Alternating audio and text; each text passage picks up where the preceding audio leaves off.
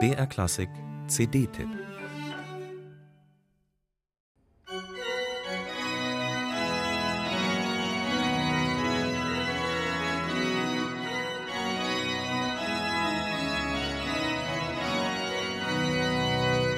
Weihnachten 1762.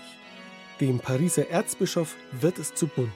Zwar strömen die Menschen in Massen in die Kirche Saint-Roch, aber nicht etwa um die heilige Messe zu hören, sondern den Organisten.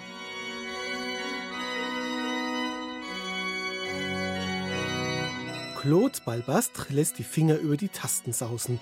Er lässt die Flöten seiner Orgel jubilieren, die Krummhörner schnarren und die Trompeten dröhnen.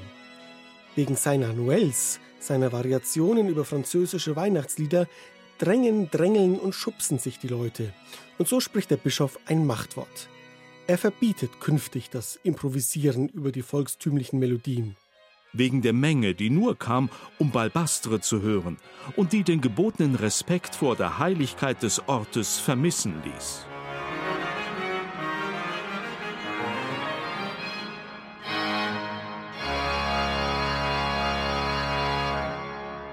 Gebracht hat das Verbot auf Dauer nichts, außer dass es uns bis heute zeigt, wie beliebt diese Lieder damals waren.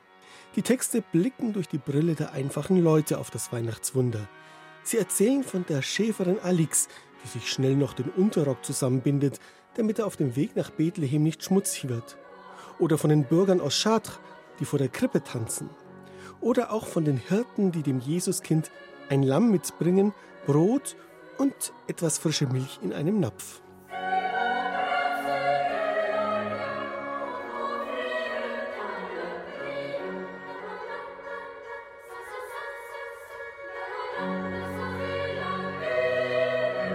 Der junge Pariser Organist Gaëtan Jarry lässt die heute längst vergessenen Texte vom Kinderchor des Centre de Musique Baroque de Versailles singen. Vielleicht nicht immer ganz glockenrein, aber mitreißend lebendig und gekrönt von exzellenten Solostimmen.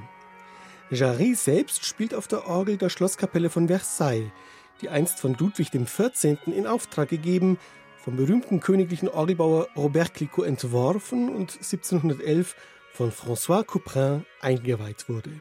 Ein prachtvolles, farbenreiches Instrument mit kernigen Zungenstimmen und betörend warmen Soloregistern, wunderbar passend für die Musik der französischen Orgelklassik.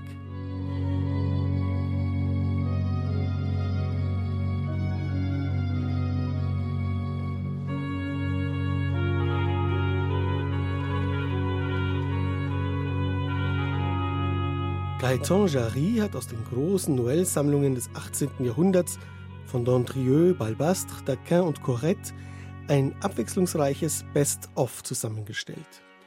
Technisch sind die Stücke nicht allzu schwierig. Es kommt also darauf an, was man aus den Noten macht. Jarry spielt sie mit einer seltenen Frische und Freiheit.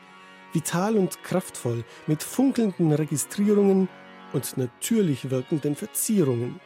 So entsteht eine fröhliche Weihnachts-CD, die mal keinen Plätzchenduft verströmt, keine deutsche Behaglichkeit, sondern eher die kindliche Freude der Schlittenrennen im verschneiten Versailles, wie der König so sehr liebte.